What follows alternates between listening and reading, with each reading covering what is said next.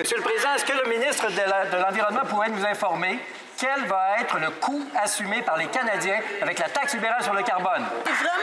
Honteux qu'on a le député du Québec où il y a un prix sur la pollution qui fonctionne. Multiplié par 20, le poids de la taxe au carbone au pays ne sera pas une manœuvre politique très facile.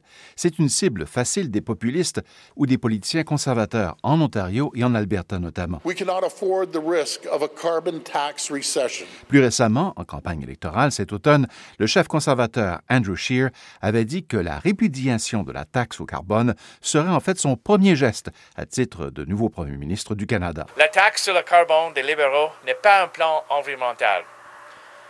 Si c'était le cas, les libéraux n'auraient pas négocié d'énormes exemptions de taxes pour les plus grands La Commission sur la co-fiscalité parle maintenant de multiplier par 20 le poids de la taxe au carbone d'ici 2030, d'ici 10 ans. Si le gouvernement fédéral tient à ce que le Canada euh, atteigne ses objectifs en vertu de l'accord de Paris sur la réduction des gaz à effet de serre, euh, il devra continuer d'imposer une taxe sur le carbone et il devra l'augmenter. Le directeur parlementaire du budget au Canada, Yves Giroux, en juin dernier, semblait déjà labourer la terre.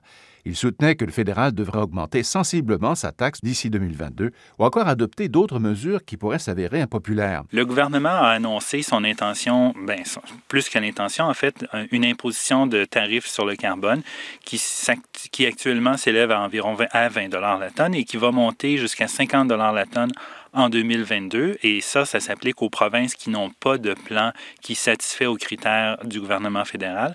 Et le gouvernement n'a pas annoncé ce qui prévoit faire entre 2023 et 2030, mais a continué de prétendre ou d'affirmer qu'il veut, euh, veut s'assurer que le gouvernement, que le Canada atteigne les cibles de réduction de gaz à effet de serre en vertu de l'accord de Paris. Donc, ce qu'on a décidé de faire, c'est de voir quel était l'écart, puis l'écart euh, pour, euh, en vertu des politiques actuelles, c'est environ 79 mégatonnes qui vont rester à, réduire en 2023 et 2030, mais le gouvernement n'a pas annoncé de mesures ou comment il comptait s'y prendre pour réduire cet écart-là. Donc, ce qu'on a voulu faire, c'est pour des fins d'illustration, si le gouvernement utilise uniquement la tarification sur le carbone entre 2023 et 2030, de combien le, le, tarif sur les émissions de gaz à effet de serre devrait augmenter afin de réduire les émissions canadiennes de 79 mégatonnes? Donc, on arrive à une tarification additionnelle de 52 dollars. Mais le gouvernement reste toujours silencieux, évasif en fait, sur son plan à partir de 2022. Catherine McKenna, plus tôt cette année, alors qu'elle était ministre de l'Environnement au pays, avait signifiait qu'il pourrait y avoir une augmentation, mais seulement au moment d'un troisième mandat du gouvernement libéral de Justin Trudeau. Nous avons dit qu'on ne va pas augmenter la taxe. C'est le plan qu'on a négocié après 2022. Le plan, euh, c'était négocié avec les provinces et territoires. Nous faisons exactement ce qu'on a dit.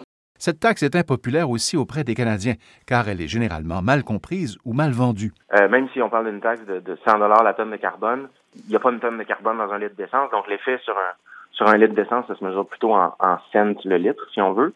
Mais ce qui est surtout l'intérêt, c'est que le but de la taxe, de la tarification en général du carbone, c'est que les gens achètent moins d'essence. Antoine Jeunet-Grégoire est chercheur associé en fiscalité et finances publiques à l'Université de Sherbrooke. Donc, effectivement, si les gens ont l'intention de ne rien changer à leur comportement, effectivement, la taxe sur le carbone va aussi le prix de leur consommation. Mais le but, c'est que si on tarifie le carbone, l'essence se met à coûter plus cher que l'électricité renouvelable, par exemple. Et donc, on espère que les gens vont consommer moins d'essence et plus d'électricité renouvelable. En théorie, on voudrait que la taxe carbone ne lève pas un sou. C'est l'objectif final, c'est qu'elle soit assez élevée pour que les gens ne consomment presque plus de carbone. Qu'est-ce qu'on fait avec les sommes? Ça va être retourné. Euh, dans le cas de la, la, tarification fédérale qui existe en ce moment au Canada, essentiellement, toutes les sommes qui sont levées euh, par la, la, tarification du carbone dans une province sont retournées aux citoyens de cette province-là sous la forme d'un transfert. Donc encore là, qui importe du point de vue de la tarification, c'est de faire monter le prix du carbone. Mais le but, c'est pas de lever des revenus. Et dans ce cas-là, c'est assez manifeste parce que les revenus sont retournés euh, sous la forme, dans le fond, d'un crédit d'impôt remboursable. Un reportage de Radio-Canada International.